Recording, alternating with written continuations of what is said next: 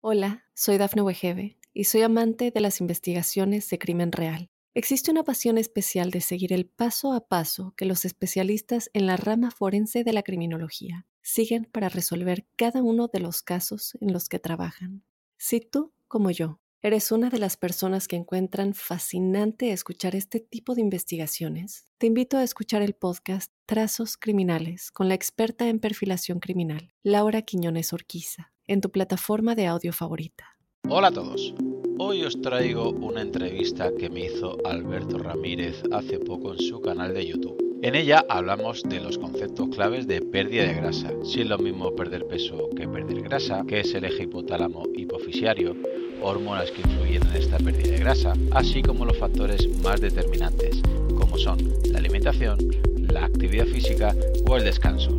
Sin más, te dejo ya el fragmento de la entrevista que me hizo Alberto, espero que te guste y que la disfrutes. Para empezar, pues me gustaría un poco aclarar el concepto de pérdida de grasa. Te quería preguntar, ¿es lo mismo perder grasa que perder peso? Pues es una muy buena pregunta para empezar porque en muchos casos puede ser lo mismo y en otros casos puede que no sea lo mismo y en otros casos puede ser completamente la antítesis. Es decir, una persona obesa que empieza a perder peso, seguramente, muy probablemente lo que pierda es grasa. Una persona que tenga un porcentaje de grasa un poquito más equilibrado con el de masa muscular y empieza a bajar peso en la báscula, pues seguramente pueda bajar grasa y algo de músculo. Y una persona que no haga bien las cosas o que tenga poca grasa y bastante masa muscular y baje en la báscula, puede estar perdiendo masa muscular o glucógeno. Es decir, que habría que valorar muy bien qué se está perdiendo cuando el numerito en la báscula sube o baja. Por desgracia, mucha gente esta pregunta que me acabas de hacer no se la plantea y solo se fijan en un número. Entonces, si tú ves que el numerito de tu báscula, porque te pesas cada domingo o cada día o cada 15 días, tú ves que eso está bajando, pues a lo mejor estás contento porque tú querías adelgazar. Pero no significa que estés perdiendo grasa, eso significa que estás perdiendo peso. Luego habría que valorar si estás perdiendo grasa, qué grasa estás perdiendo. Habría que ver si estás perdiendo músculo, si estás perdiendo agua, porque, por ejemplo, hay gente que empieza a hacer una dieta cetogénica, una dieta sin hidrato de carbono, y empieza a perder glucógeno muscular, glucógeno hepático, con ese glucógeno pierde mucha agua y empieza a orinar un montón y los primeros 3-4 días pueden perder de 2 a 3 a 4 kilos. Y piensan que están adelgazando un montonazo y no han perdido ni un gramo de grasa todavía. Entonces es un poco complejo y, habría que tener muy en cuenta que el numerito que refleja la báscula la suma de tu hueso, de tu piel, de tus órganos, de tu agua, de tu músculo, de tu grasa, etc. Entonces, por lo que vemos, el objetivo no sería fijarnos en el peso que nos marca la báscula, sino en la pérdida de grasa. Pero ¿cómo podemos saber si estamos perdiendo grasa? Eh, ¿Qué tendríamos que hacer? Pues, a ver, mm, por partes. Podríamos... Ah, hay varios métodos. A mí el método que más me gusta para las personas es eh, coger el peso o la báscula y regalársela al vecino o venderla por Wallapop o tirarla a la basura porque te puede crear una confusión que te, llega, te lleva a la frustración y al final piensas que no haces las cosas bien. Pero hay varias cosas. La primera, a grosso modo que se me ocurre, es la antropometría. Lo que pasa es que eso es muy complicado porque ya necesitas aparatos. Necesitas un adipómetro, que es lo que te coge los pliegues cutáneos, los pliegues grasos, perímetros y diámetros, y no todo el mundo tiene acceso a ello y luego tienes que tener un mínimo de, técnica y de práctica para hacerlo. Así que para el 90% de la población tampoco lo recomiendo. Luego está el DEXA, que es eh, otro método que es bastante complejo porque necesitas una maquinaria cara y específica que está en los hospitales, básicamente con alguna clínica, pero eso lo descartamos porque tampoco es práctico y está al alcance de casi nadie. A mí me gustan dos cosas básicamente. La primera es fotos si Alberto se hace una foto hoy con mismo ángulo, misma luz, misma hora del día, misma situación, y se hace otra foto dentro de 7, de 14 o de 30 o de 50 días, es capaz de valorar si tiene más músculo o menos y si tiene más grasa o menos. Y lo que me has preguntado de respecto fijarse un número en la báscula, yo todo el mundo le respondo lo mismo. Tú vas por la playa y ves cuerpos de chicos o de chicas y tú no le pones un numerito arriba a la cabeza. Tú no dices, ostras, ese tío está en 72.500. Ostras, mira ese, ese está en 77.400. No, tú dices, es un cuerpo que me gusta o que no me gusta. ¿Es un cuerpo estético o antiestético? ¿Es un cuerpo deportivo o no deportivo? ¿Es un cuerpo que me gustaría tenerlo o no? Y te das cuenta que hay gente que tiene un cuerpo que a lo mejor a ti te parece eh, como un objetivo a alcanzar y a lo mejor ese chico o esa chica pesa 3, 4, 5 o 10 kilos más que tú. Y no significa que te falte grasa, significa a lo mejor que te falta músculo. Entonces yo para mí la foto, mismas circunstancias, porque hay gente que se hace trampa, yo me hago una foto esta noche con una luz y me hago otra foto mañana después de entrenar con otra luz. Claro, la diferencia es abismal y puedo pasar. Ha pasado 12 horas ya. Es que una foto otra, en 5 minutos, la diferencia puede ser grande. Entonces, fotos con mismo ángulo, misma luz, misma situación, misma circunstancia. Y luego, la percepción subjetiva, el sentido común. ¿Cómo te encuentras? ¿Cómo duermes?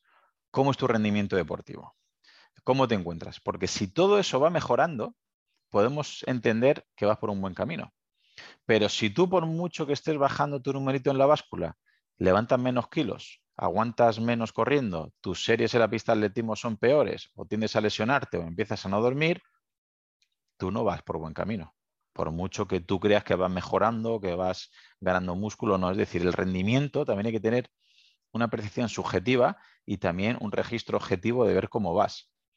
Entonces, por todo esto, para mí la báscula es mm, lo de menos en el 99% de los casos. Es cierto que una persona con obesidad mórbida, que pesa 160 kilos, pues puede ser una herramienta para ir viendo lo que va perdiendo porque sabemos que lo que pierde es básicamente grasa.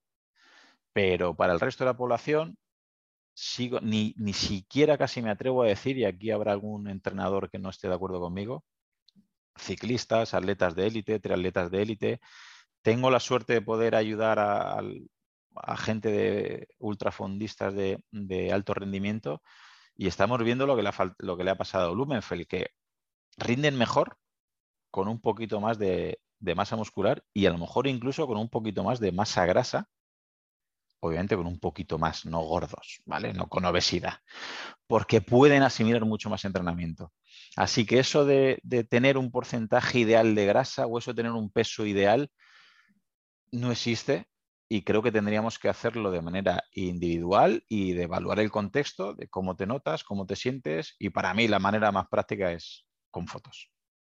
Yo lo que, lo que quería dar, lo que quería transmitir en esto de la pérdida de grasa era más bien para aquellas personas que a lo mejor tienen un poco de sobrepeso o no están en una condición física adecuada, es eso, que, que oye, vamos a empezar a hacer una actividad física, eh, no nos vamos a obsesionar con, con, el peso que nos marca la báscula, pues como bien dice, eh, has podido perder eh, agua, músculo, grasa, pero no, no, no lo sabemos. La, la, báscula no nos lo va a decir.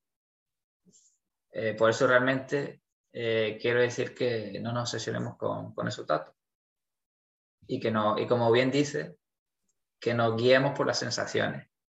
Oye, me encuentro mejor, duermo mejor, eh, levanto más peso, me veo como más, más tonificado. Yo creo que esas son las señales realmente de la gente pues, que quiere, a lo mejor quiere bajar de peso, pero que realmente lo que se quiere es quitar la grasa. Sí, sí, tal cual, tal cual. Y, y repito, la gente eh, que tenga una vida, digamos, más normal o deportistas, porque los deportistas creo que sigue habiendo un poquito de confusión que piensan que cuanto menos grasa mejor, y como es lógico, hasta un punto tiene sentido, pero luego es que eh, semanalmente lo veo. Eh, atletas que por intentar perder más grasa y por intentar estar más finos, su rendimiento empieza a empeorar. Pero parece que es, lo que más valoran es pesar menos o tener menos porcentaje de grasa, cuando al final le tienes que decir, oye, ¿la carrera quién gana? ¿Gana el más delgado? ¿Gana el que menos grasa tiene? ¿O gana el que llega primero? Obviamente gana el que llega primero. Y a veces el que llega primero no está con un porcentaje de grasa menor que el segundo, que el quinto o que el décimo. Entonces hay que poner todo en contexto y evaluarlo todo muy bien para interpretar qué te conviene a ti. Es que ese mismo ejemplo, no recuerdo muy bien el nombre, seguramente tú lo recuerdas. El otro día leí un artículo de un ganador de un Ironman, que no sé cuánto pesaba, pero que tenía un, porcentaje de grasa mayor que los de, los rivales. Y en cambio, su rendimiento fue mucho mejor. No sé si nos puedes eh, aclarar ese ejemplo. ¿Quién era? Sí, pues es el caso que te he dicho antes. Ahora están de moda un poquito los triatletas noruegos, eh, Gustav Fiden y sobre todo Christian Blumenfeld. Y bueno, pues es verdad que ves la foto de, sobre todo este último y comparado con otros triatletas, pues su peso es bastante más elevado y su porcentaje de grasa, obviamente, no es una persona con obesidad, porque hay gente que ya lo está extrapolando y lo está exagerando, pero sí que es bastante más elevado que el resto de tanto la masa muscular como sobre todo la, y la masa grasa, es más elevado del resto de triatletas. Eh, hay muchas teorías. Eh, yo, la, que mi hipótesis, que no deja de ser una simple opinión que no vale para nada, es una opinión, como todo el mundo tiene la suya, es que al no limitar tanto la ingesta calórica, al no estar siempre en déficit calórico, le, eh, le permite tolerar más carga de entrenamiento, y le permite eh, tolerar un ambiente mucho más estresante, como es entrenar más, entrenar más duro, entrenar en altitud, porque por ejemplo este, estos triatletas suelen entrenar mucho en Sierra Nevada. Entonces, claro, ahí habría que, repito, habrá entrenadores que ahora mismo tampoco estén de acuerdo conmigo, pero bueno, no dejan de ser hipótesis. Si Alberto lo envío yo a Sierra Nevada a hacer entrenamientos de 8 o 10 horas en altitud a una intensidad fuerte, si además le meto otro estresor, como sería, come poco o come menos de lo que tu cuerpo requiere, es probable que no toleres también la carga y no te digo que tu sistema inmune baje, porque se ha descubierto que tampoco es así, pero sí que no tengas las adaptaciones tanto como si comieras un mínimo de energía, por decirlo así de una manera. Con lo cual, como al final entrenamiento nutrición y descanso deben ir a la par. Si yo quiero que entrenes muchísimo, no te puedo pedir que comas poco, porque al final la ecuación no sale. ¿Vas a estar delgado? Por supuesto. ¿Vas a estar definido? Por supuesto. ¿Se te puede marcar el abdomen? Quizás. ¿Vas a tener las venas más fuertes del triatlón? Pues seguramente. ¿Eres el que más rindes? Pues no tiene por qué. Y es un poquito lo que ha pasado con este triatleta que pueden jugar muchos otros factores.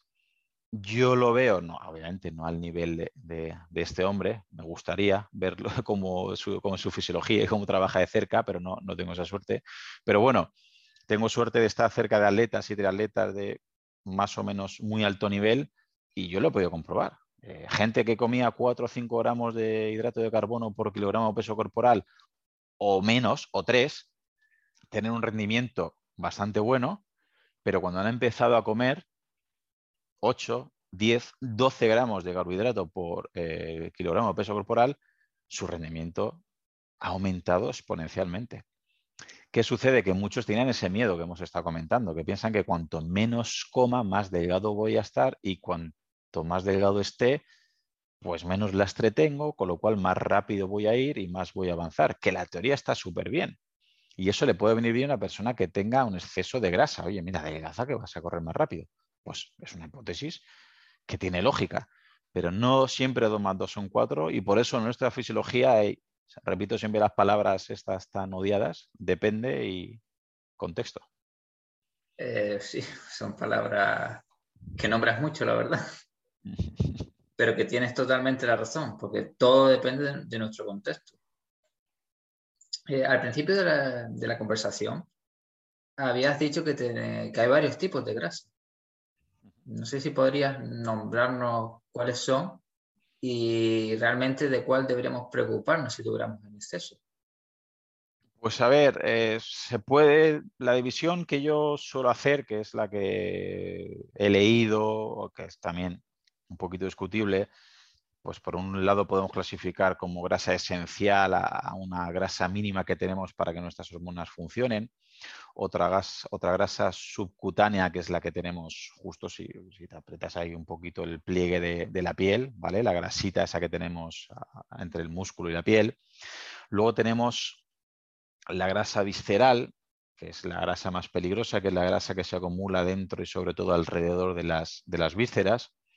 La grasa muscular, que es una, los triglicéridos intramusculares, que es una grasa que está dentro del músculo, que precisamente al atleta de élite, sobre todo al fondista y el ultrafondista, le, le ayudaría a transportar y a la hora de absorber y utilizar eh, las grasas como fuente de combustible. Y el otro tipo de grasa, si no se me olvida ninguno de los cinco tipos de grasa, es la grasa marrón o grasa parda, que es un tejido graso que nos ayuda a generar calor. Entonces, claro, de esos cinco tipos de grasa hay algunas que como una grasa esencial, como dice su nombre, sin ese mínimo de grasa corre peligro nuestra fertilidad, nuestra salud hormonal, nuestra salud ósea y nuestra vida.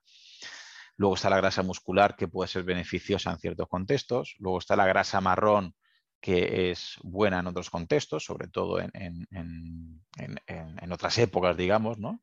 La grasa parda sigue teniendo sus beneficios con la adiponectina, pero sobre todo la grasa más peligrosa es la grasa visceral, que es la grasa que nos puede hacer que haya inflamación crónica de bajo grado, sea responsable eh, de, esa inflamación que hay una resistencia a la insulina, con lo cual predispone a mucha enfermedad, etcétera. Por eso digo que al hablar de grasa, habría que además ponerle apellidos y, para saber de qué estamos hablando. Obviamente eso es para ponernos un poquito más pijitos, porque el 99% de la población el problema que tiene es pues, que tiene mucha grasa eh, abdominal y, mucha grasa visceral, que es digamos la que sí que es verdad que habría que, bajar. En el otro extremo estarían deportistas de élite, chicas de gimnasia rítmica, ultrafondistas, que tienen de muy poquita grasa y ya se empiezan, por ejemplo, a pueden tener problemas que no llegan a tener un mínimo de grasa esencial y eso se puede ver con problemas en el ciclo menstrual, problemas de lesiones, sobreentrenamiento, infertilidad, etcétera. Y bueno, esto iba, un poco dirigido para esas personas que, digamos, eh, tienen un poco de sobrepeso, ¿no? Y quieren perder grasa. Como hemos dicho, que no es lo mismo que perder peso. Pero claro, a la hora de perder grasa, mm, mucha gente pensará, pues bueno, pues como menos. Pero esto no, funciona así, que digamos, porque tenemos eh, hormonas que regulan esta pérdida. También he visto el concepto del eje hipotálamo hipofisario. No sé si nos puedes explicar un poco cómo actúan estas hormonas para la pérdida de grasa. Pues bueno, sí, a modo de resumen, nosotros podemos tener las ganas que tú quieras de, perder grasa, pero al final un poquito estamos regulados a nivel de glándulas, hormonas, tejidos y órganos que, van a coger las riendas de nuestra fisiología cuando vean que no, tu cuerpo no va por el buen camino. Hay que comprender una cosa, que la fisiología quiere dos cosas, que te reproduzcas y que sobrevivas. A partir de ahí, a lo que tú quieras, pero como tu cuerpo vea que haya problemas en esos ámbitos, va a coger las riendas. Una de las glándulas que coge las riendas es el hipotálamo, que aunque tenga la, vamos, aunque mida y pese como un garbanzo, pues mm, es el, encargado de generar muchas reacciones hormonales que van a ser la, la causa de luego tu comportamiento. Entonces, este hipotálamo si ve que tú estás comiendo muy poco porque tú quieres adelgazar, quieres llegar muy bien dentro de dos meses a una prueba o quieres meterte en un vestido el día de tu boda o, te quieres hacer una foto dentro de X semanas y empiezas a comer menos, menos de lo, de lo esencial, menos de lo que debes, si tu hipotálamo piensa que tienes que comer más y te tienes que mover menos porque estás gastando muchas calorías, es decir, imagínate la ecuación que se hace él. Estás comiendo poco y estás gastando mucho. Él es posible que haga un cálculo y diga, como Alberto empiece a comer así de poco y a gastar tanto, de aquí a X meses podemos llegar a morir. Entonces, estamos codificados durante cientos de miles de años a, pasar épocas malas, épocas de hambruna. Y entonces, era una reacción de espabilate y tenemos que hacer, nos ponemos en modo eh, alerta, emergencia. ¿Y eso en qué se traduce? En muchas cosas, pero bueno, para, ir al grano, las tres más, más nombradas, ¿no? las más clásicas, es que generas más grelina. Este hipotálamo puede activar, ¿no? que, generes una hormona en concreto, que es la grelina, y esta grelina lo que hace es que te, eh, te inhibe la parte prefrontal del cerebro y te activa más el sistema límbico. ¿Eso qué significa? La parte prefrontal, la corteza prefrontal es la que te genera más el juicio, la razón, la planificación, y el sistema límbico es más hedonista, más placentero, más de emociones. Entonces, si esta grelina sale, y tu juicio o tu razonamiento se ve mermado, aunque tú veas ensalada y veas fruta en la nevera, no te va a apetecer tanto. Y ese sistema límbico te va a recordar donde tienes una galleta Oreo o donde tienes nocilla o que tienes en el bolsillo 5 euros y pasas por una panadería y que te compres ese tipo de alimento que lo necesita porque tu cuerpo, él cree que te está salvando la vida. Porque él cree que si Alberto sigue comiendo así de poco y moviéndose tanto, de aquí a un año muere. Y de repente, esa grelina te da impulsividad por comer, por comer mal, para que me entiendas, por comer alimentos muy calóricos, no por nada, para salvarte la vida. La segunda hormona por antonomasia que también se ve repercutida es la leptina, que la leptina lo que te genera es saciedad. Entonces, por mucho que tú estés generando leptina, si tu hipotálamo se hace resistente a la leptina, es decir, se pone, se tapa los oídos y no la escucha. Por mucho que la leptina te diga, Alberto, que ya has comido, ya es suficiente, no lo está escuchando. ¿En qué se traduce eso? En que comen más. Tú te comes un plato de comida y antes eres capaz de comerte un plato de comida, pero ahora mismo te comes un plato y ya estás pensando en el segundo y repites y no paras de comer y tu pareja y tus amigos te dicen, pero Alberto, ¿cómo comes tanto? Comes como un animal, comes como una lima. Pero chico, mastica. Es simplemente porque a nivel hormonal si la leptina no llega a tu cerebro, no tienes sensación de saciado. Y la tercera, también muy nombrada, es el metabolismo tiroideo, que también sería un poquito más complejo y aquí daría para hablar más de un podcast, pero bueno, es que simplemente tu organismo piensa que tienes que moverte menos, porque como estabas comiendo poco, ¿cómo te voy a dejar que te muevas mucho? Entonces, la activación de T4 a T3 puede ser un poquito peor o directamente la T3 es posible que no actúe tanto con lo cual te puedes notar con no depresión, pero sí más pesimismo, desgana, poca motivación para entrenar. Entonces imagínate el resumen de las tres. Si generan macrelina, te entran ganas de comer peor. Más bollería, alcohol, salsas, etc. Si tu hipotálamo se hace sordo la leptina, comes más. Y tercero, si tu, si metabolismo tiroideo se lentece, te mueves menos. Claro, con esa ecuación, por mucho que yo te diga, no tienes fuerza de voluntad, eres un vago, te apunto al gimnasio, mañana quedamos para nadar, eh, come menos. Si tú estás con el hipotálamo, con ese eje del hipotálamo y la hipófisis regulando las hormonas, no vas a poder hacer una dieta, no vas a poder salir a entrenar. Incluso, claro, te pueden derivar a un psicólogo porque dices que es un flojo, es que no tiene fuerza de voluntad, es que hay que ver cómo le eh, ayudamos, porque yo le compré unas zapatillas, le hemos apuntado gimnasio, hemos hecho mil cosas, pero es que es un vago. Y claro, encima tú te echas la culpa y te echas a llorar, soy un vago, soy un gordo, cuando nadie me ve me hincho a comer. ¿Y por qué te hinchas a comer? ¿Eres tonto y te quieres engordar tú mismo? ¿O es que hay algo dentro de ti? Sí, hay algo dentro de mí. Pues sí, se llama hormonas. Hay que regular, hay que ver por qué has llegado a ese nivel y hay que prevenir. Porque cualquier persona con grelina baja, con la leptina que le llegue bien y con la tiroides activada, es fácil que tenga fuerza de voluntad. Porque tiene la energía y se puede privar de, porque no le apetece tomarse una cerveza y tomarse bollería, es que no le apetece.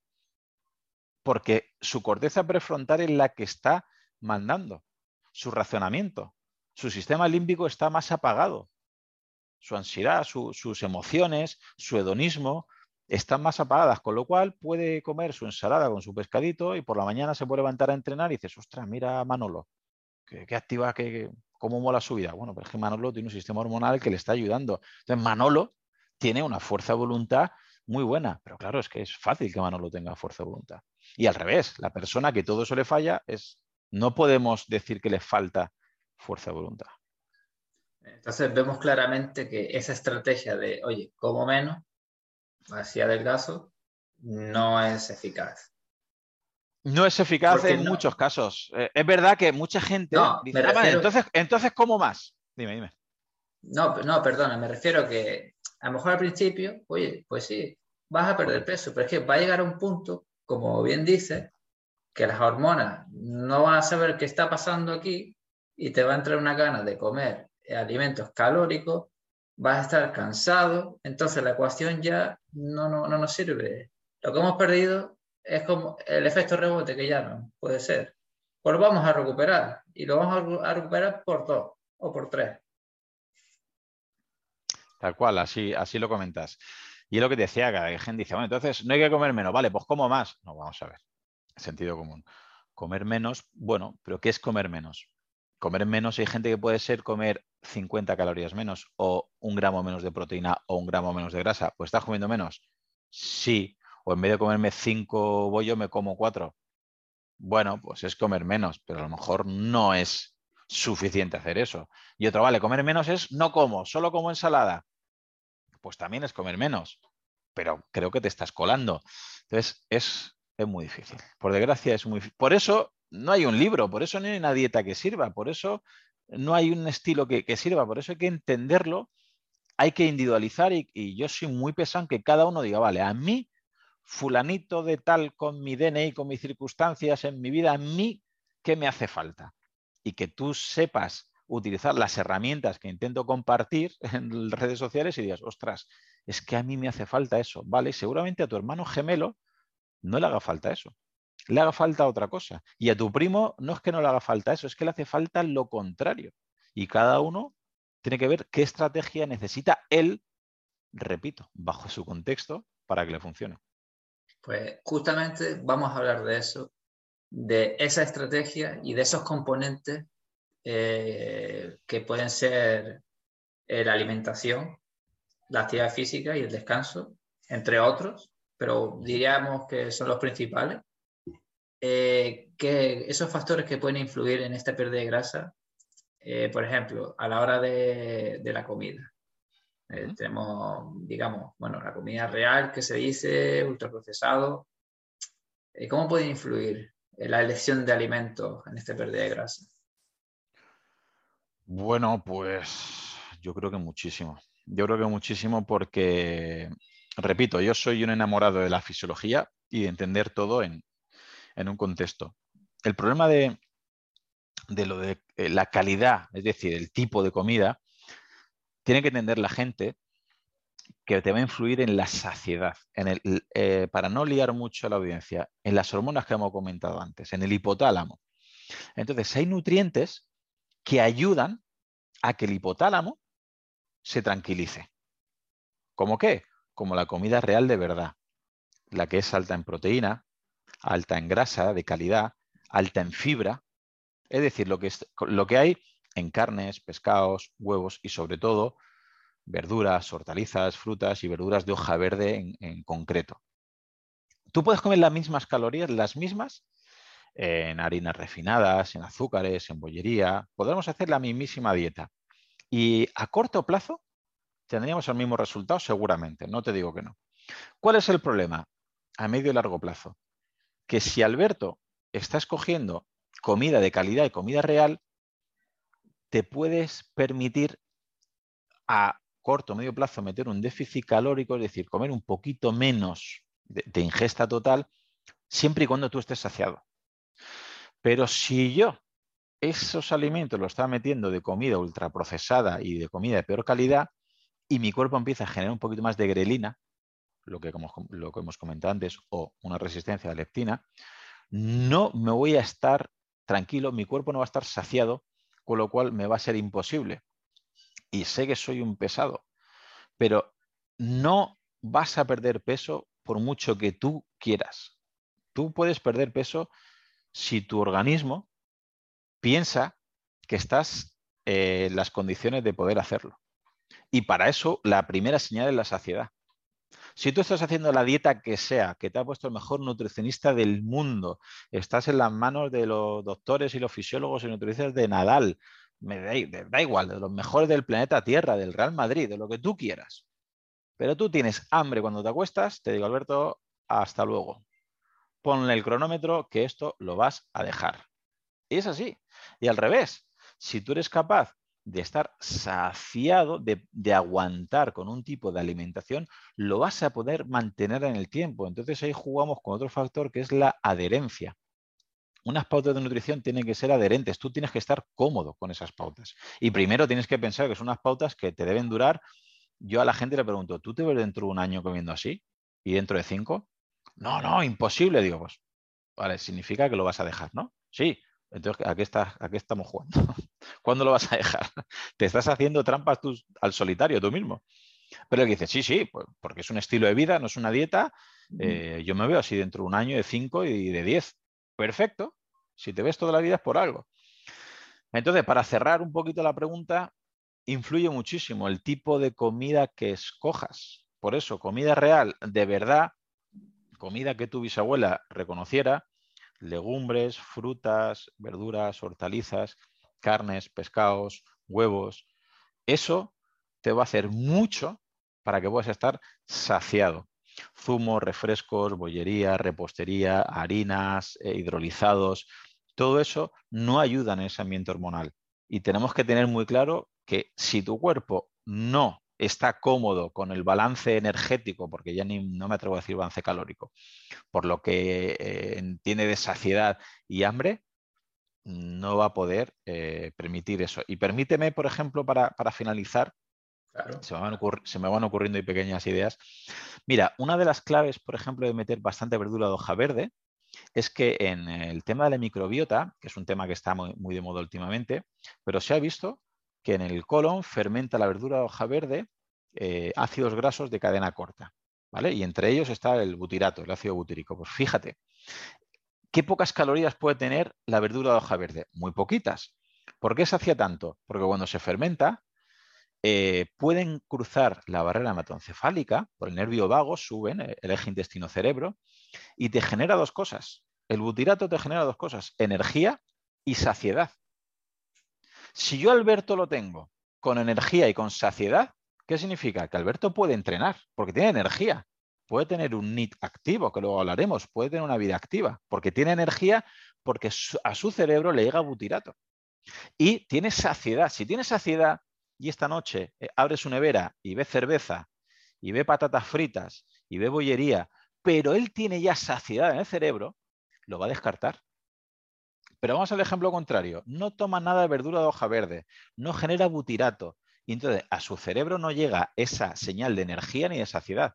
No tiene energía, con lo cual no va a tirar la basura, no pasa a su mascota, no es capaz de ir a entrenar y además no tiene esa saciedad. Si tú no tienes nada de saciedad, Alberto, abre la nevera y esa cerveza te apetece. Y esas patatas fritas te apetecen. Y de repente llamas a una pizzería y luego te arrepientes y lloras y dices que eres un gordo, ah, soy un desgraciado. Sí, pero ya te la has comido. Entonces, ¿cómo se puede prevenir? La idea es prevenir. Fíjate con algo tan sencillo como comer un mínimo de proteína, un mínimo de grasa de calidad y sobre todo fibra fermentable como la verdura de hoja verde. Ah, ahí quería llegar. Eh, dentro de los macronutrientes, como nombras, proteína, grasa y hidrato de carbono, eh, para ir un poco más de alimentos, que queda claro, eh, alimentos reales, fruta, verdura, carne, pescado, huevo, que nos van a mantener, saciados. Si queremos mirar un poco más, y oye, ¿qué macronutriente nos serviría para estar saciado?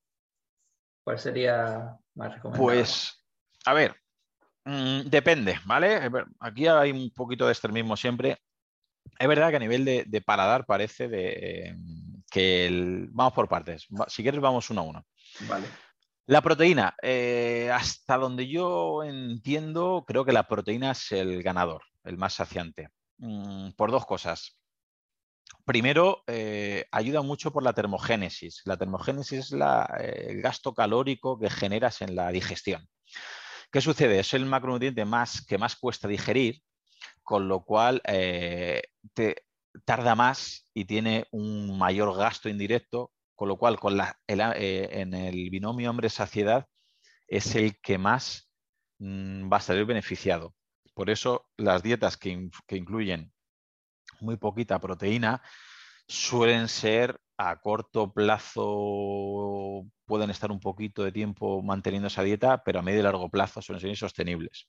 De hecho, mucha gente que se hace vegetariana o vegana, si no controla las proteínas que ingiere la dieta, acaban dejando esa dieta enseguida. Pero, sin embargo, aquellos vegetarianos o veganos que se preocupan por calcular un aporte proteico mínimo son los que pueden ir manteniendo. Y por eso mucha gente con dieta cetogénica, dieta paleo, eh, al principio se emocionan mucho porque meten mucha cantidad de proteínas y ven que al principio baja de grasa.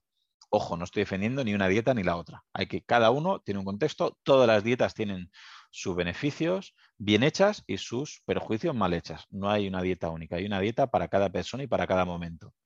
Entonces, la proteína yo creo que a nivel de saciedad para la pérdida de grasa, creo que es el, macronutriente esencial que habría que tener mm, en consideración y desde 1,5 hasta 2 gramos de, por kilogramo de peso corporal, se ven a partir de ahí muchas mejorías. Lo que pasa es que hay gente que no llega ni a 0,8, entonces para la pérdida de grasa, mm, difícil. Segundo macronutriente, la grasa. La grasa para mí es, ha sido la demonizada hace muchos años y es lo que hemos dicho antes. Eh, la grasa te genera una saciedad brutal grasa a partir mínimo 0,9, entre 0,9 y 1,3 gramos por kilogramo de peso corporal, creo que es necesario que se llegue a una bajada de, pérdida de, grasa para evitar lo que te he dicho antes, no llegar a un mínimo de grasa, de grasa esencial luego en tu cuerpo, porque tenemos que pensar una cosa. Muchas hormonas que tenemos son esteroideas. Esteroideo significa que necesita colesterol para que se genere y el colesterol es un tipo de grasa. Entonces podemos hacer una dieta sin grasa, con 0% grasa, las primeras semanas y tú vas a perder peso. Pero vamos a empezar a lo que hemos estado comentando ya un par de veces. Grelina, leptina, tiroides, cortisol, bla, bla, bla, bla, bla. Y de repente lo que te va a funcionar súper bien con una dieta 0-0, light, desnatado, sin nada de grasa durante muchas semanas y has perdido mucho, de repente no sabemos qué le pasa a Alberto que está insoportable, que no se mueve del sofá, que está con un pesimismo brutal, que se ha quitado el gimnasio, que ya no entrena y está comiendo como un cavernícola. Y si en ese momento, Alberto, lo pudiéramos hacer una analítica de todas las hormonas esteroideas, veríamos que Alberto está hecho un cromo. Entonces, eh, la grasa para mí estaría en segundo lugar después de la proteína, pero casi empatado con, con la proteína. Y luego el hidrato de carbono, que el problema que yo veo es que ¿a qué le llamamos hidrato? Porque hay gente que le llama hidrato a las acelgas, que es un tipo de hidrato, y hay gente que le llama hidrato al pan, que es otro tipo de hidrato, y hay gente que le llama hidrato a la Coca-Cola, que es otro tipo de hidrato. Entonces, cuando hablamos de hidratos, ¿de qué hablamos? En general, para no volvernos muy locos, yo metería mucho hidrato de carga glucémica baja, sobre todo verduras. Verduras y verduras de hoja verde creo que es la clave. O sea, la clave de todo es meter muchísima cantidad y variedad de verduras. Hay gente que le funciona súper bien la dieta eh, cetogénica, una dieta muy extremista de, con mucha cantidad de grasa de proteína, pero la diferencia que hay al final es el que mete mucha cantidad de verdura la puede llevar en el tiempo y pues es una dieta saludable. Y el que no mete una cantidad mínima de verdura, esa dieta tiene fecha caducidad. Entonces, si cuando me preguntas de hidrato te refieres a verduras, te diría, hinchate. Si te refieres a panes, pastas, arroces, te diría, opa, stop. Stop porque habría que ver cada uno, cada contexto y seguramente o seas un deportista o habría que bajar. Con el deportista, permíteme un minuto más, eh, si tú tienes un gran gasto calórico porque tú haces mucha cantidad de actividad física, pues gastas mucha energía. Entonces, tiene sentido que repongas con energía. Tiene sentido que metas arroz, que metas patata o que metas pasta. Ya depende de tu tolerancia de gluten, del trigo. Ya hablaríamos de otra historia, de tubérculos. Pero lo que no tiene sentido es que si no tienes un gasto calórico exagerado, que tomes arroces, pastas, panes, cereales del desayuno, etcétera, porque tú, tú tienes un gasto de una persona normal o sedentaria y ese aporte de energía extra a nivel hormonal te va a tener una repercusión negativa. Y por último, el último grupo de hidratos que me invento así un poquito, ¿no? El de refrescos, Coca-Colas y demás, pues es que ese no tiene cabida para nadie. Pero en ningún ámbito, en ningún ámbito. Eh, para perder peso, pues todavía muchísimo menos. Podría tener sentido en deportistas de élite, en ciclistas del Tour de Francia que acaban la etapa y mañana tienen otra, pues sí, les dan una Fanta al llegar o le dan una Coca-Cola, pero porque se tienen que tomar una cantidad de hidratos brutal porque tienen que reponer. Pero el resto del planeta Tierra no nos hemos beneficiado de, de refrescos, de bollería, de repostería. No sé si te he contestado o te he liado mal la pregunta. No, no, no, ya me has quitado hasta varias preguntas. Eh, pero no, te quería comentar eh, antes, eh, hablando de, la saciedad, ¿no? Los granos integrales como la avena, la esperta, cereales como la quinoa, por ejemplo, ¿nos podrían servir también para esa estrategia de, de mantenernos saciados? También depende la, la, cantidad ¿no? que nos echemos. Eso es, e, efectivamente, es al final, pues vuelvo a, mi palabra, ¿no? Ya los haters ya me dicen, pues depende, es decir, comparado con qué. Oye, Claudio, ¿arroz integral o arroz blanco? Bueno, el arroz, por el arsénico y tal, pues habrá más discusión. Pero bueno, pues el trigo integral o trigo refinado o quinoa, lo que sea. El grano integral ayuda mucho a esa saciedad por esa fibra que lleva, precisamente. ¿Vale? Si no, si ya le han quitado la capa de fuera, la capa integral y ya se queda el almidón lo de dentro, te estás tomando la energía, es decir, el grano tiene la capa de fuera, que es donde están las, más los micronutrientes, ¿vale? Las vitaminas o los minerales sobre todo, y la parte de dentro está además el almidón, que es la energía. Y eso es lo que tiene un grano de un cereal, por ejemplo, o de un pseudo cereal. ¿Qué sucede? Que si le quitamos la capa de fuera, le quitamos la capa que le llamamos integral, nos queda lo de dentro. Y dentro es más el almidón, que es la energía. ¿Tú qué buscas? Claudio, pues me quiero tomar una porción de este alimento porque quiero energía, porque acabo de entrenar y entreno esta tarde.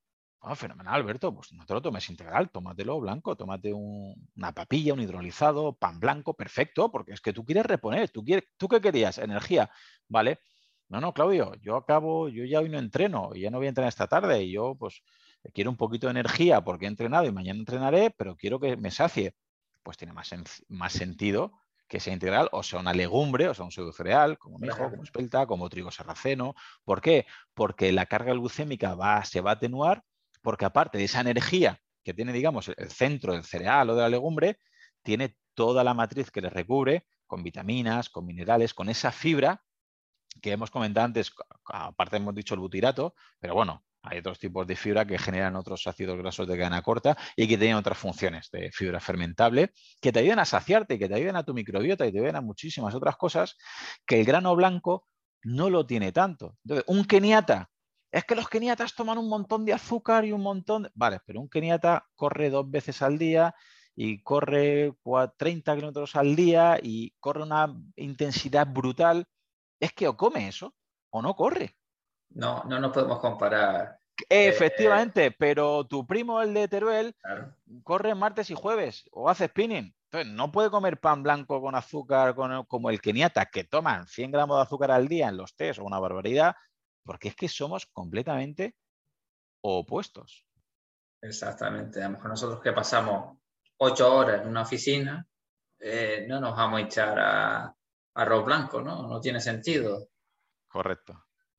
Vale, para cerrar este, eh, lo de alimentación, me gustaría hacerte la pregunta de si a la hora de perder grasa tiene algo que ver cuántas comidas hagamos o, el horario de las comidas. Y se dice, no, hay que hacer eh, tres comidas. Hay gente que, bueno, las ayuno, hace gente que hace cinco comidas. ¿Hay alguna estrategia mejor para perder grasa?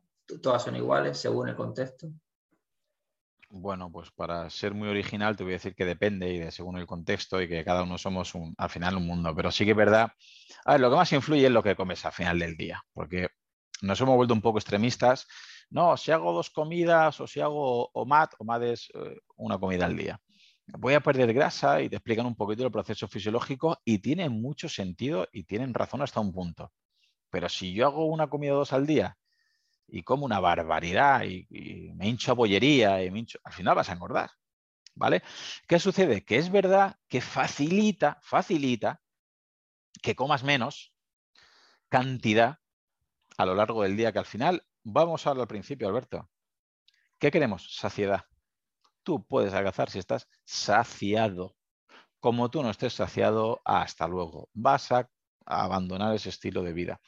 ¿Qué sucede? Que si tú comes cada dos horas, a priori puedes pensar que estás más saciado porque estás constantemente comiendo. Pero ¿qué sucede? Que estás siempre haciendo pequeñas ingestas y nunca llegas, digamos, a un umbral de saciedad elevado. Estás siempre arrancando una ingestión, parando, arrancando, parando, que hasta hace no mucho se pensaba que eso aceleraba el metabolismo. Bueno, era una, era, una hipótesis que se ha visto pues que, pues que no, ya está, estuvo bien planteado. Tampoco hay que hacer más críticas de las necesarias, pero se ha visto que no. ¿Qué sucede? que se ve que cuando las mismas calorías se concentran en tres o en dos comidas, la saciedad es mayor, porque te sientas a comer, comes más cantidad de una sentada y el nivel de digestión hace que la grelina baje, que la leptina llegue un poquito más, con lo cual tienes mayor sensación de saciedad, que volvemos a lo de antes, que es lo clave. Y ya cada uno tiene que ver su contexto. Hay gente que come tres veces al día, hay gente que come dos, hay gente que come una. Es verdad que en menores de edad no se recomienda que hagan tantos, tantos recortes, pero yo le recomiendo a la gente que vaya probando. Yo con dos comidas al día es como mm, más me sacio, con mucha diferencia. Ahora, épocas, yo entreno triatlón, hay épocas eh, de mucha carga, que yo hago medio Ironman, que meto mucha cantidad de entrenamiento, pues no hago dos comidas al día porque entonces no puedo hacer una tirada fortísima de bici y luego correr o lo que sea. Y hago cuatro o cinco ingestas. Y ahí ese día meto pan y meto hidratos de alta glucémica y meto azúcar. Pero si esta semana, por ejemplo, que no estoy entrenando por circunstancias, pues hago una comida o dos al día. ¿Y qué me permite? Comer y cenar, meter el desayuno, el almuerzo en la comida, lo junto todo y me genera mucha más saciedad. Y hasta que no lo pruebas, pues quizás te cuesta un poquito creerlo. Y respecto a los horarios, eh, ya hablaríamos un poquito de los biorritmos, que también es otro gran desconocido, infravalorado. Y es verdad que a veces hay burlas ¿no? y mofas de, extremistas, pues un plátano por la mañana tiene, lo que sea, ¿no? 100 calorías y por la noche también tiene 100 calorías, que no te cuenten películas. Y le digo, es que es verdad, si es que tiene razón. Si es plátano, claro, es el mismo plátano. Ahora, Ahora, lo que pasa en tu cuerpo a las 8 de la mañana no es lo mismo que pasa a tu cuerpo a las 3 de la madrugada. Es que, es más, el plátano en Alberto no genera la misma reacción que genera en mi cuerpo. Digo el plátano, digo cualquier tipo de alimento. Con lo cual me da a veces rabia, burlas y mofas porque no llegan a entender el contexto. Y no es igual, te voy a complicar más la vida, no es igual el plátano Alberto a las 8 de la mañana si es lo primero que toma, o no es igual el plátano a las 8 de la mañana, Alberto, si se ha tomado ya 10 bol de cereales, o no es igual el plátano, Alberto, a las 8 de la mañana, si viene a hacer 20 kilómetros corriendo en ayunas. Hay que ver todo en contexto. Entonces, para evaluarlo todo en el entorno hormonal, eh, tu cuerpo, para resumirlo, de día recibe mejor la comida. Es decir, a nivel de jugos pancráticos, de enzimas digestivas, de gestión de la insulina, mientras el sol esté ahí fuera, para que nos aclaremos todos, es, es cuando tu cuerpo espera que haya más comida. Con lo cual, la misma comida a las 12 de la noche, el cuerpo la gestiona peor. La comida tiene las mismas calorías, y nadie va a decir nada, ni, ni hablamos de magia, pero el cuerpo lo gestiona peor.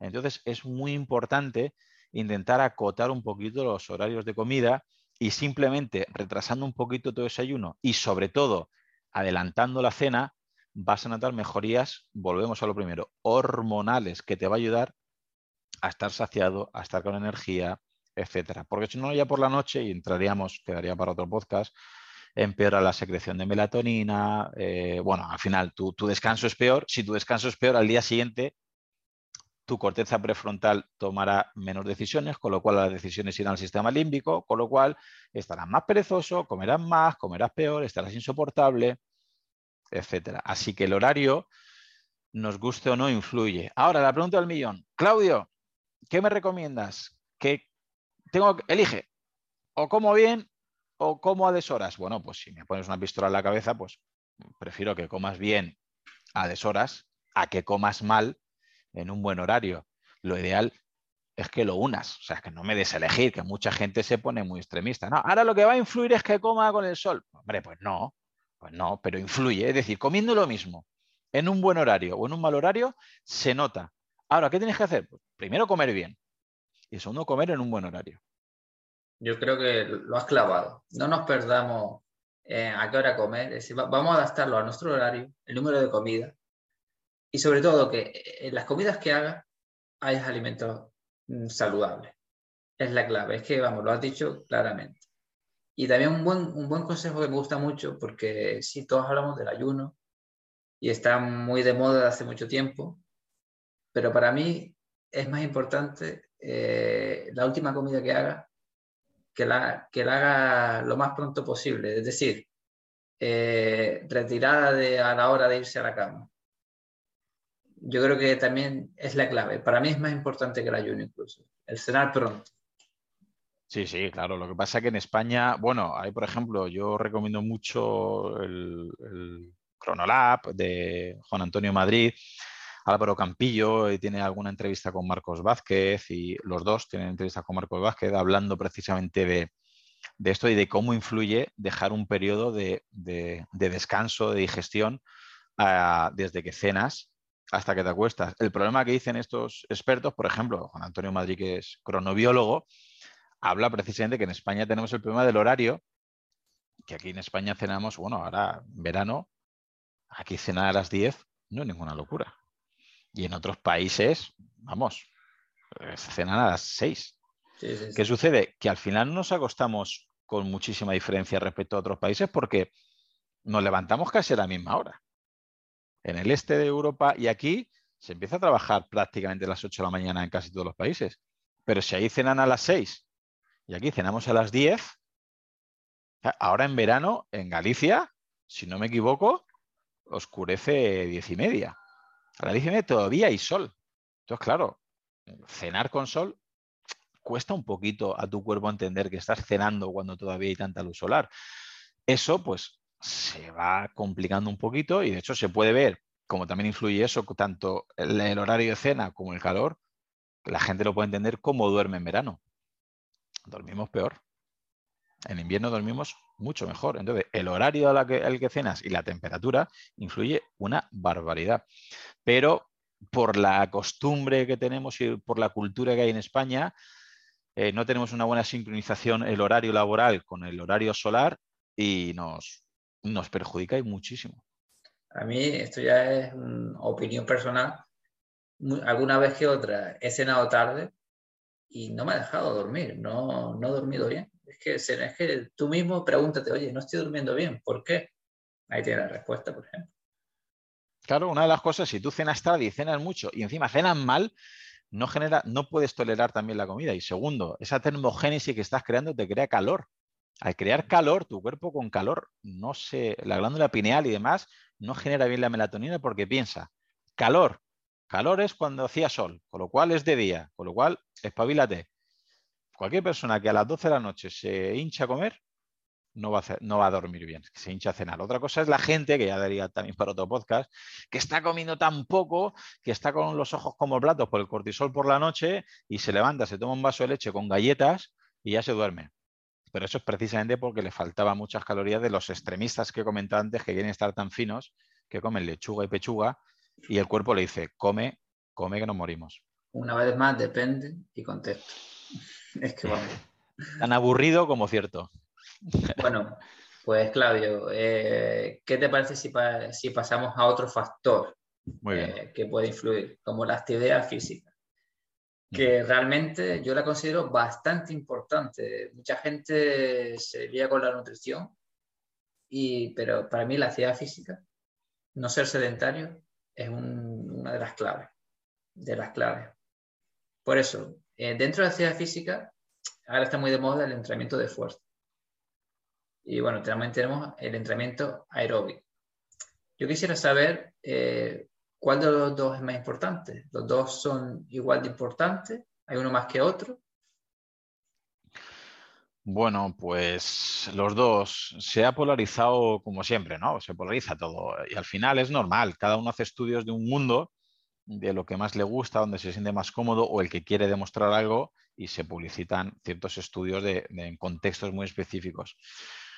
Los dos tienen su beneficio, ¿vale? El entrenamiento, bueno, el, vamos por partes el entrenamiento cardiovascular, el aeróbico de toda la vida, pues desde el doctor Cooper, eh, en la época de final de los 60, 70, empezó el jogging, el footing y demás, empezó a promover, de ahí viene el test de Cooper y, todo esto, que pues, correr a baja intensidad era muy bueno y está claro que tiene unos beneficios, estás ayudando a que tu cuerpo, a que tus mitocondrias empiecen a, consumir grasa, ¿vale? Para, para, para crear esa combustión y que generes ATP, energía y todo eso te va a ayudar a adelgazar pero es verdad que el entrenamiento de fuerza, por otro lado, tiene unos beneficios diferentes.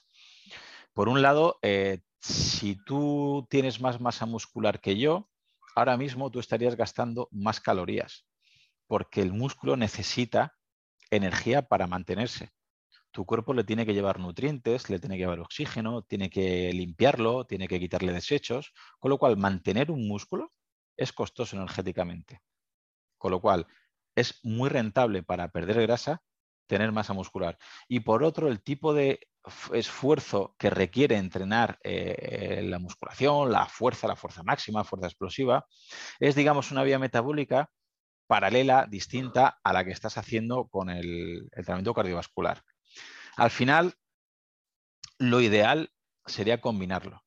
Yo siempre soy muy fan de combinar, por un lado, hacer fuerza por otro hacer un entrenamiento aeróbico cardiovascular clásico y por otro hacer, digamos, un mixto, que es un entrenamiento cardiovascular de alta intensidad, ya sea un HIIT, que es un entrenamiento intervalo de alta intensidad, o un SIT, que es con sprints. Es decir, ahí metes un poquito de fuerza dentro de la sesión, aunque sea de atletismo de ciclismo natación. Es decir, en vez de salir a correr 45 minutos de espacio o ir en bici dos horas tranquilo nadar 20 minutos tranquilo, meter intervalos fuertes, de alta intensidad, donde tengas que subir mucho el pulso. Cuando combinas esos tres factores, la fuerza en, un gimnasio, aunque sea en tu casa, pero con cargas, ¿vale? Con cargas pesadas, con cargas externas, o bueno, con autocargas podría ser. Cuando haces un cardio clásico de más larga duración y baja intensidad y metes un entrenamiento de altos intervalos o de sprints, es cuando se maximiza que tus mitocondrias empiecen a utilizar la grasa como fuente de combustible. Si además le añades tener una vida activa, lo gordas. Y es que, como tú has dicho al principio, eh, la gente se obsesiona siempre con algo. Yo me di cuenta que hay unos extremistas de la nutrición, extremistas de la fuerza, extremistas del cardio. Y hay, hay un psicólogo que descubrí hace no mucho, que es Víctor Amat, y me gustó mucho una entrevista que le escuché que, la, que hablaba de la regla de los siete que es un poquito aplicar la ley de Pareto a todo. Es decir, no busques un 10 en nada, no busques un sobresaliente en ningún aspecto. Busca un simple 7, un notable. O yo incluso me atrevería a decir un 6. Pero bueno, no soy nadie para corregir a un psicólogo. O sea, un 6. Es decir, no busques la dieta perfecta. Come bien. No te vuelvas loco si has metido un gramo más o menos de este nutriente. Chicos, si es que al final, a lo largo del año, si eres muy extremista, si buscas el 10, probablemente abandones, porque la perfección al final te lleva a, desesperarte, como es lógico. Y tú no puedes ser perfecto en todo.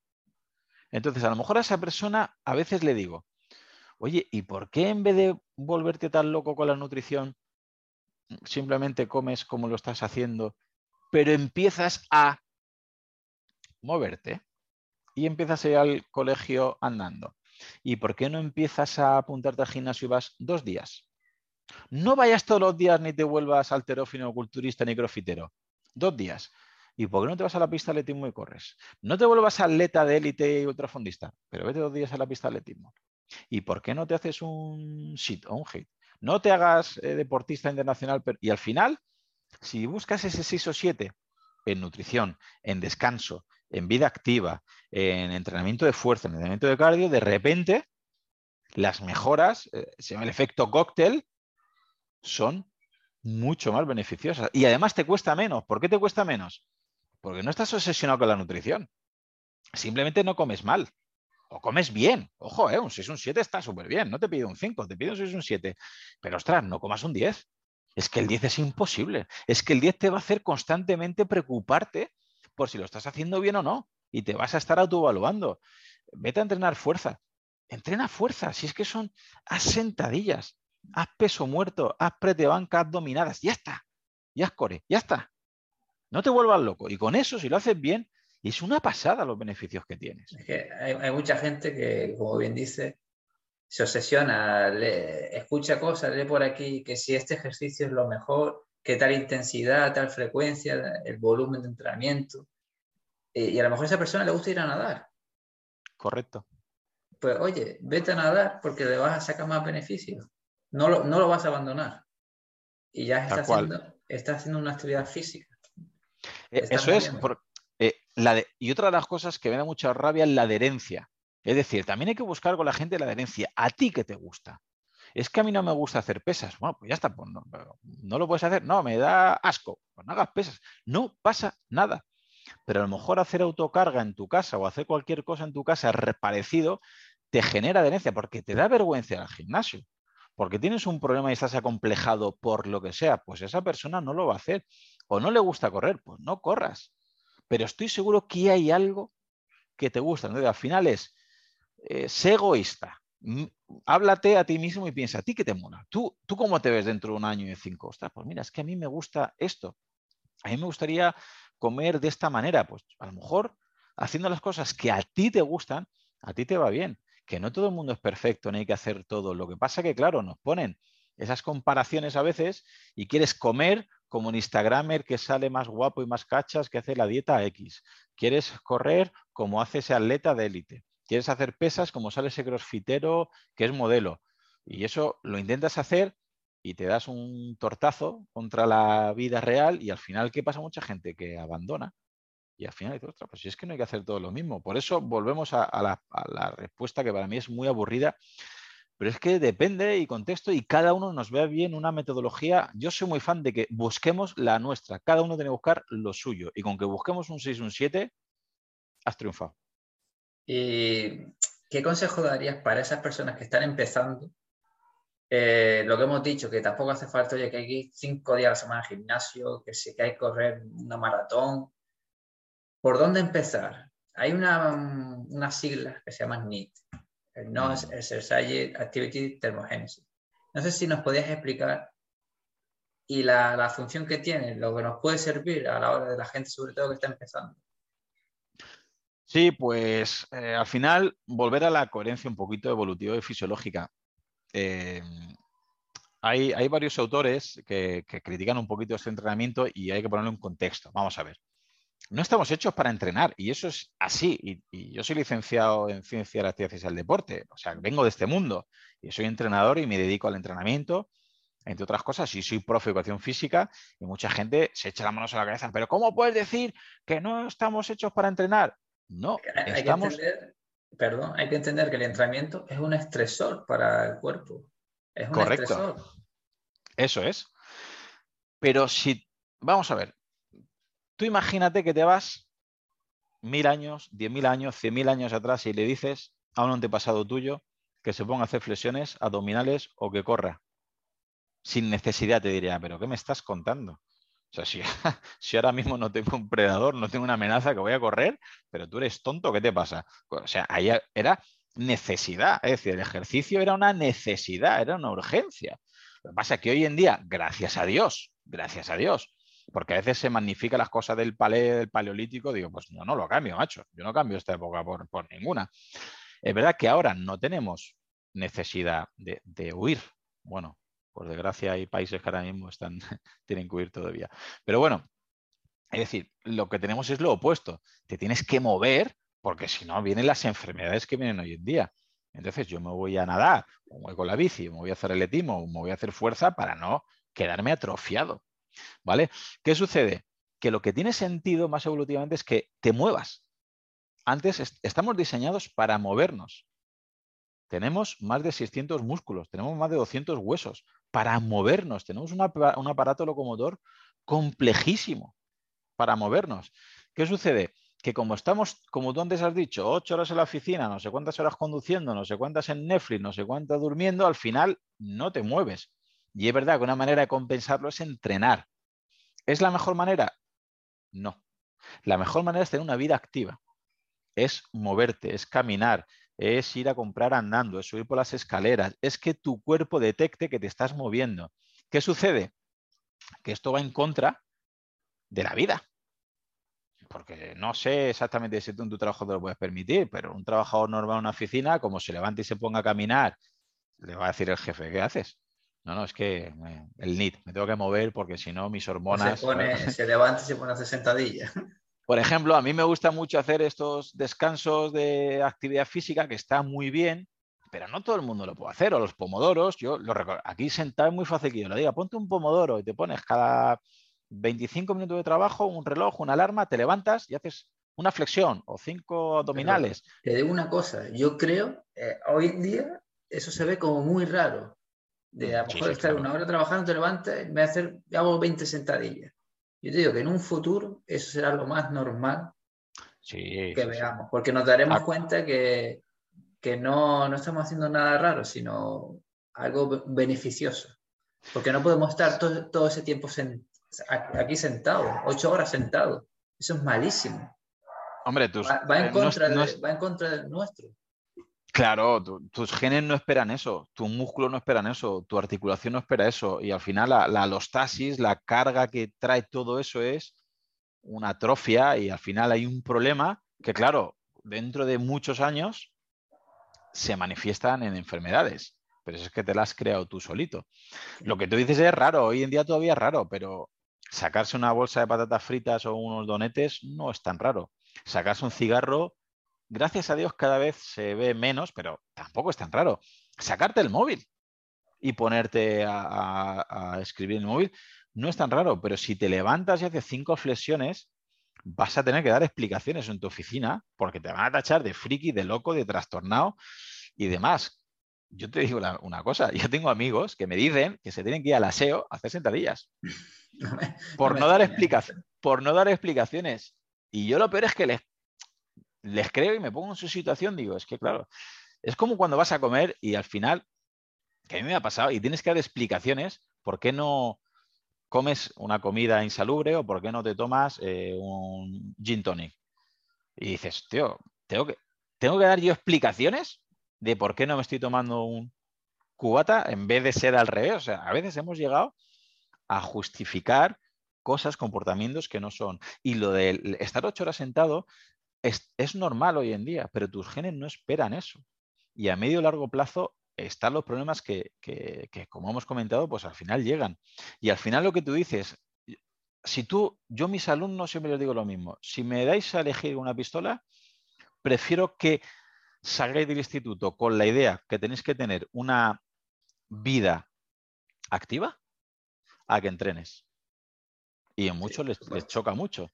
Porque si tú entrenas y haces natación y haces natación en monoaletas y eres muy bueno, habrá algún día que no puedas entrenar. No hagas natación de monoaletas porque ya tengas una edad, porque te lesiones, porque tengas que estudiar, porque ya de tu club te echan o lo que desaparece. Entonces, claro, ya pasas de hacer eso a no hacer nada. Pero si tú tienes una vida activa, no necesitas a nadie. No necesitas a tres más para jugar al pádel. No necesitas a diez más para jugar al fútbol. No necesitas a nadie. Es tus piernas, tu podcast, tú lo que quieras, te vas a comprar, vas al trabajo, te das un paseo, paseas a tu mascota, tienes una vida activa y eso al final es mucho más beneficioso. Ahora, ahora vamos a volver a los números. Un 7, tampoco tienes que ir a todos los lados andando de tu vida. Yo nunca más cojo un tren. Ostras, tampoco es. Si trabajas a 8 kilómetros, bueno, tampoco te vuelvas loco. Un 7, muévete todos los días, muévete. Y tampoco hace falta que cada 20 minutos hagas 100 flexiones. Pero si cuando te hagan una llamada, pues levántate y camina por tu casa. Y si puedes ir caminando volviendo del trabajo o a ir a comprar o en el trabajo te levantas un par de veces, pues ya estás haciendo algo. Tenemos que entender que estar en un trabajo sedentario ocho horas y después ir por la tarde una hora al gimnasio y a, lo que vas, que hay que ver a lo que vas al gimnasio, no es tener una vida activa. Hay que, hay que entender eso. Y como bien eh, ahí, está, ahí está el concepto del deportista sedentario.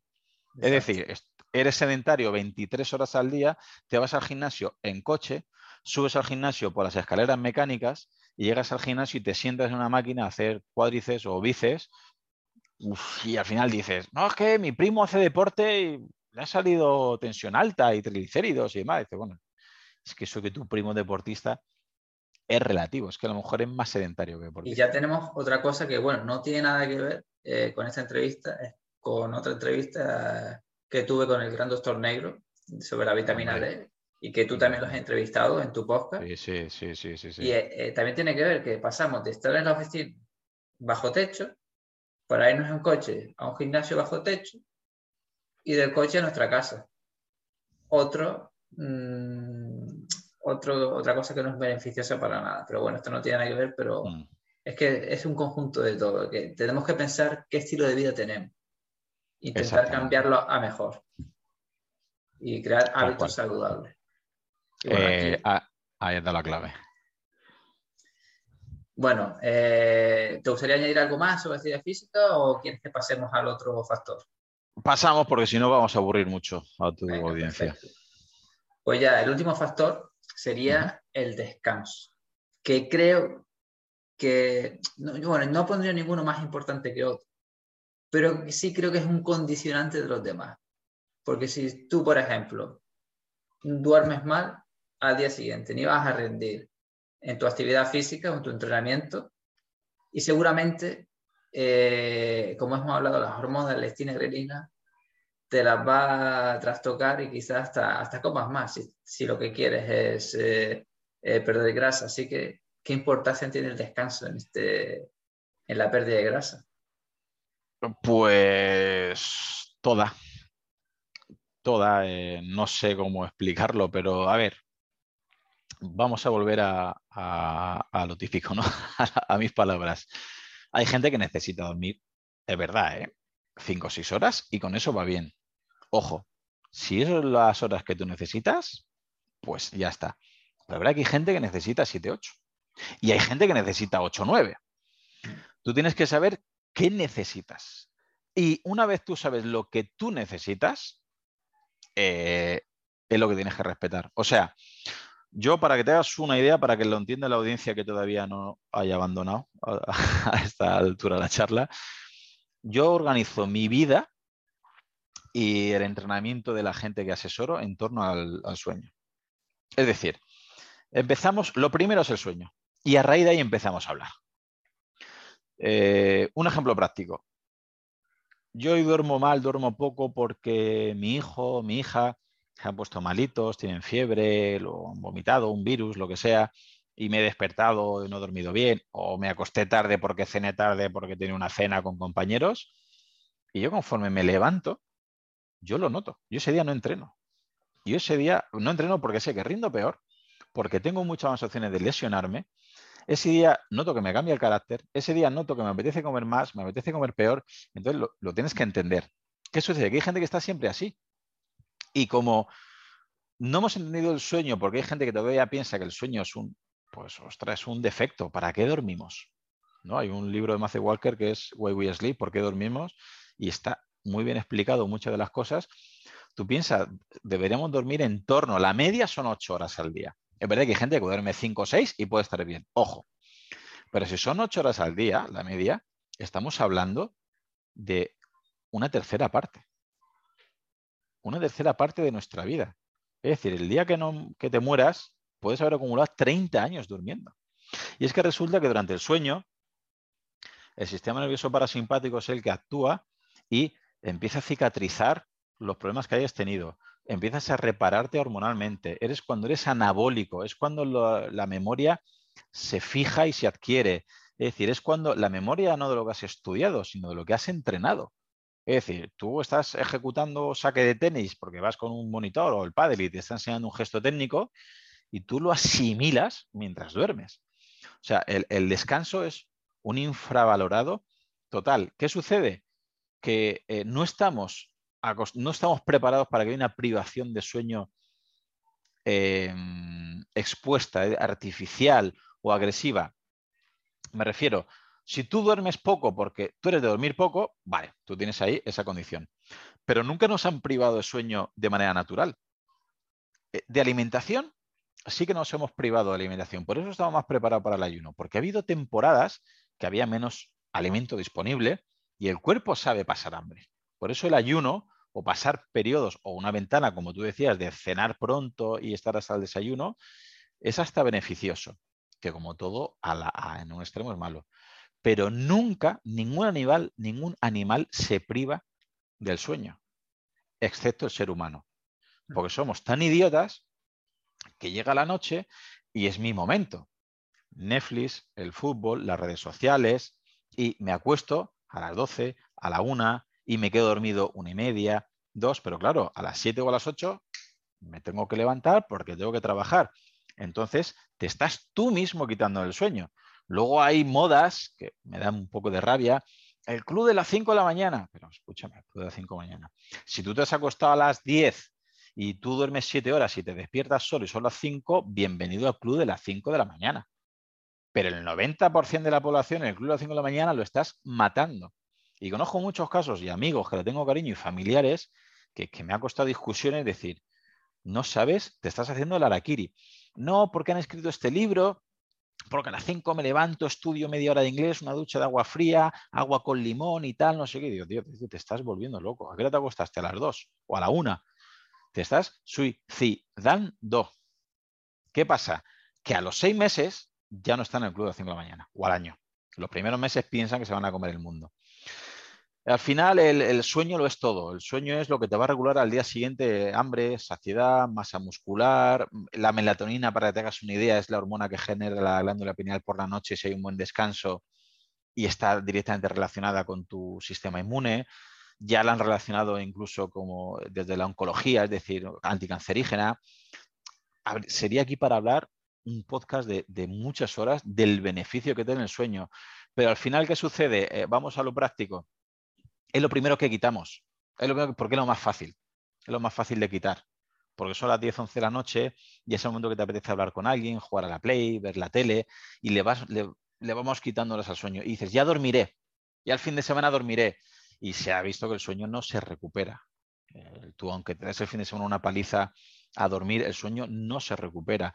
Y eso hormonalmente te va lastrando. Lo malo, que es silente, que es poco a poco, que tú no lo vas notando, pero cada día vas a estar peor a nivel hormonal y eso repercute, como hemos dicho, a nivel de saciedad, a nivel de energía, a nivel, luego empiezas masa muscular, eh, hambre, etcétera, etcétera, etcétera. Así que mm, para mí sería lo primero, y yo soy un fanático de, a la gente que entienda que sería un favor enorme respetando unas horas del sueño y para intentar acabar la, respuesta y cómo yo y cómo sabemos eso. Pues muy sencillo, despertarte sin despertador. Que tú no necesites despertador. Que tú te despiertes a las 7, a las 8, a las 9, a las 6, a la hora que tú te tengas que despertar, pero que tú te despiertes solo, que tú solo abras los ojos y no estés hecho polvo, con sueño, con cansancio, inflamación de ojos, cara hinchada, labios hinchados, cara caída. ¿Eso qué significa? Si te levantas así de mal y con despertador, significa que estás en mitad de una fase profunda o de un sueño REM, con lo cual no has generado todavía cortisol, con lo cual ya te enfrentas a tu día a día hecho una pera, por no decir una palabrota. Pero, sin embargo, si a esa misma hora tú ya has regulado tus biorritmos y tu cuerpo ya genera cortisol porque has dormido bien y has dormido las horas que necesitas, tú ya generas cortisol. Y ese cortisol es antiinflamatorio. Y tú ya te levantas con una pequeña hipoglucemia para que tu cuerpo salga a buscar comida, salga a buscar el desayuno. Con esa ligera hipoglucemia con ese cortisol se genera el sistema nervioso simpático, el de fight or flight, lucha o huida. Es decir, Alberto, levántate, espabilate, sal a buscarte la vida. Y eso mola. ¿Por qué mola? Porque te genera adrenalina, te genera tirosina, que te activa la tiroides. Entonces, ¿qué sucede? Tú te levantas bien, te levantas con energía, porque tu cuerpo, repito lo que he dicho al principio, a tu cuerpo le da la gana que a las 7 y 33 mañana Alberto se levante y salga a buscarse la vida. Y si en vez de buscarte la vida, porque ya la tienes buscada, aprovechas para hacer un entrenamiento, yo me asomo por la ventana y digo, hostia, Alberto, tío, qué máquina son las siete y media y está corriendo. ¡Qué fuerza de voluntad! No, no, no, no, no, un carajo, eso no es fuerza de voluntad. Eso es que Alberto está regulado. Y Alberto eh, en esa hora tiene cortisol, tiene adrenalina, tiene noradrenalina, se la T4 se activa en T3 y Alberto está hecho un toro y se toma un café solo o un té verde.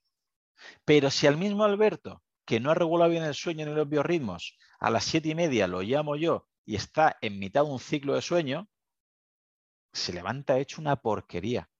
No genera cortisol, con lo cual está inflamado, con lo cual le duele todo. No genera tirosina, con lo cual de T4 a T3 no hay activación. El metabolismo tiroideo todavía no está activado, está apagado. No hay adrenalina, no hay noradrenalina. Y yo le digo, Alberto, que nos vamos a correr media hora. Y Alberto me dice, no puedo. O sea, me pesa el cuerpo, estoy hecho una basura, no me puedo mover. Y todo eso, en muy eh, gran porcentaje, depende del sueño y el descanso. Que repito, que hay gente que necesitará cinco horas, que son los que menos, y hay gente que necesita ocho o diez, no lo sé. Cada uno tiene que ver lo suyo. Igual que antes te he dicho que hay que buscar un 7 en todo, yo con el sueño sí que sería intentar buscar la máxima nota posible. Bueno, yo creo que ha quedado bastante claro. Poco se puede añadir. Eh, así que, ¿qué te parece? Bueno, eh, que la gente sobre todo no infravalore el sueño. Que no infravalore porque es bastante importante.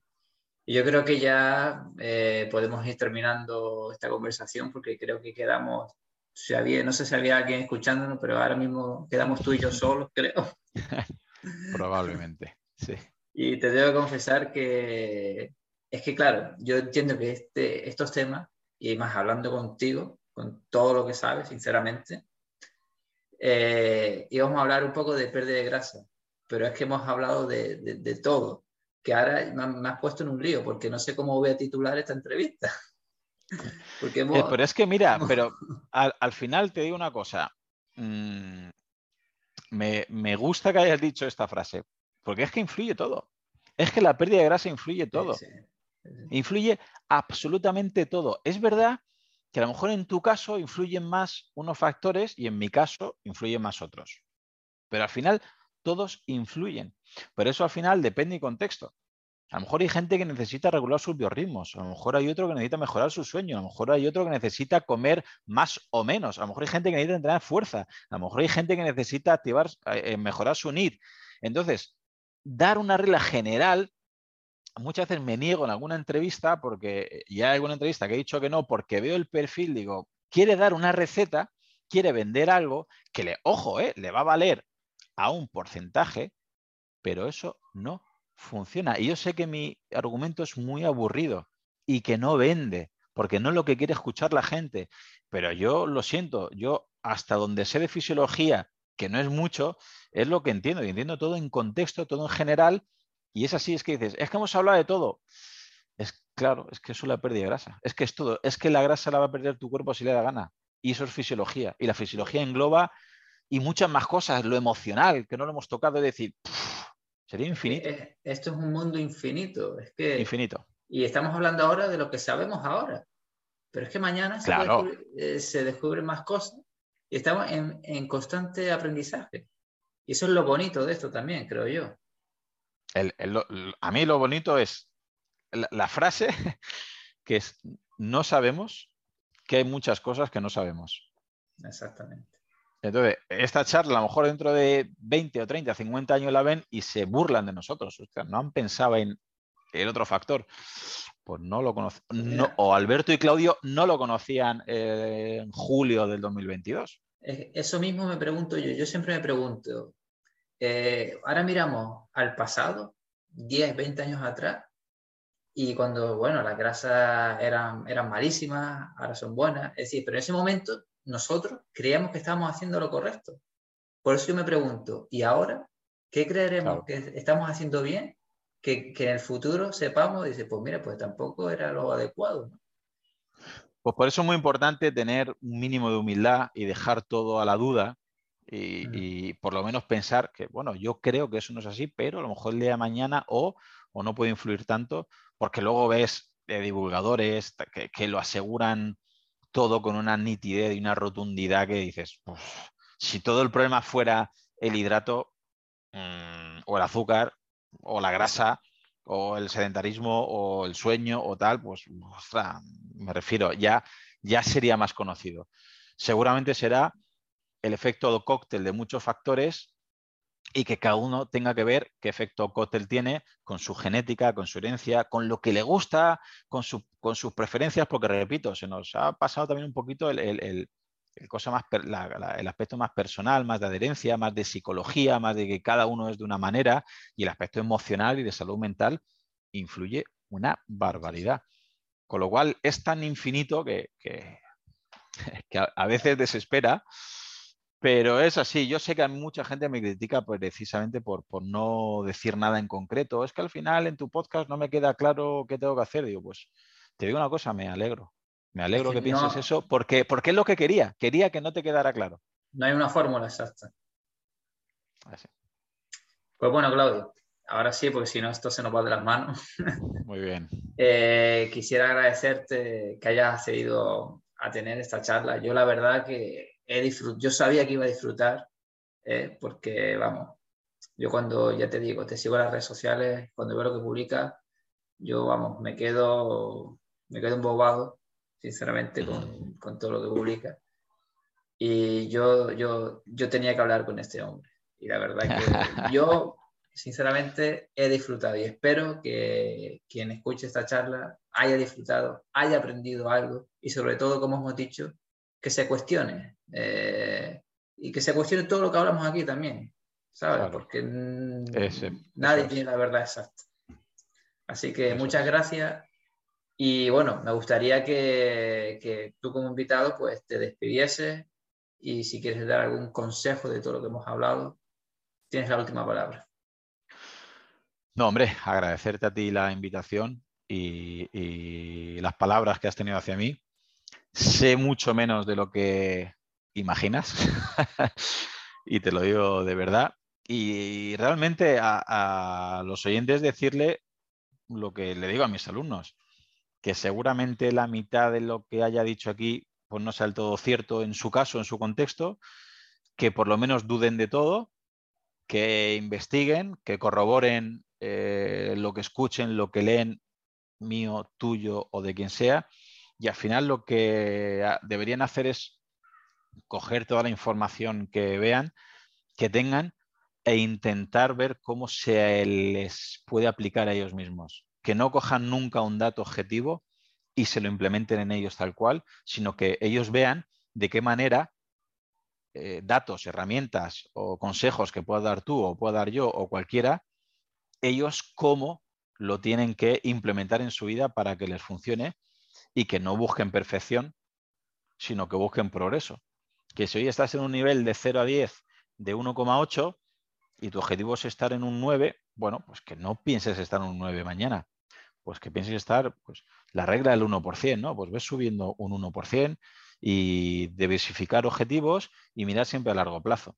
Todo lo que sea a largo plazo suele funcionar, todo lo que sea a corto plazo suele llevar a la frustración en, en mucha gente. Así que nada, mucho ánimo y que lo siento eh, respecto a los consejos que no he dado, porque mucha gente lo que espera, pero que es que no, tengo más información para dar. Me, he vaciado, no, sé mucho más de lo que te he dicho. Pues muchísimas gracias, Claudio. Un abrazo. A ti, un abrazo. Y hasta aquí la entrevista que me hizo Alberto. Si te ha gustado, te recomiendo que visites su canal de YouTube y nos vemos en unos días en mi canal con un Hasta pronto. Hola, soy Dafne Wegebe y soy amante de las investigaciones de crimen real. Existe una pasión especial de seguir el paso a paso que los especialistas en la rama forense de la criminología siguen para resolver cada uno de los casos en los que trabajan.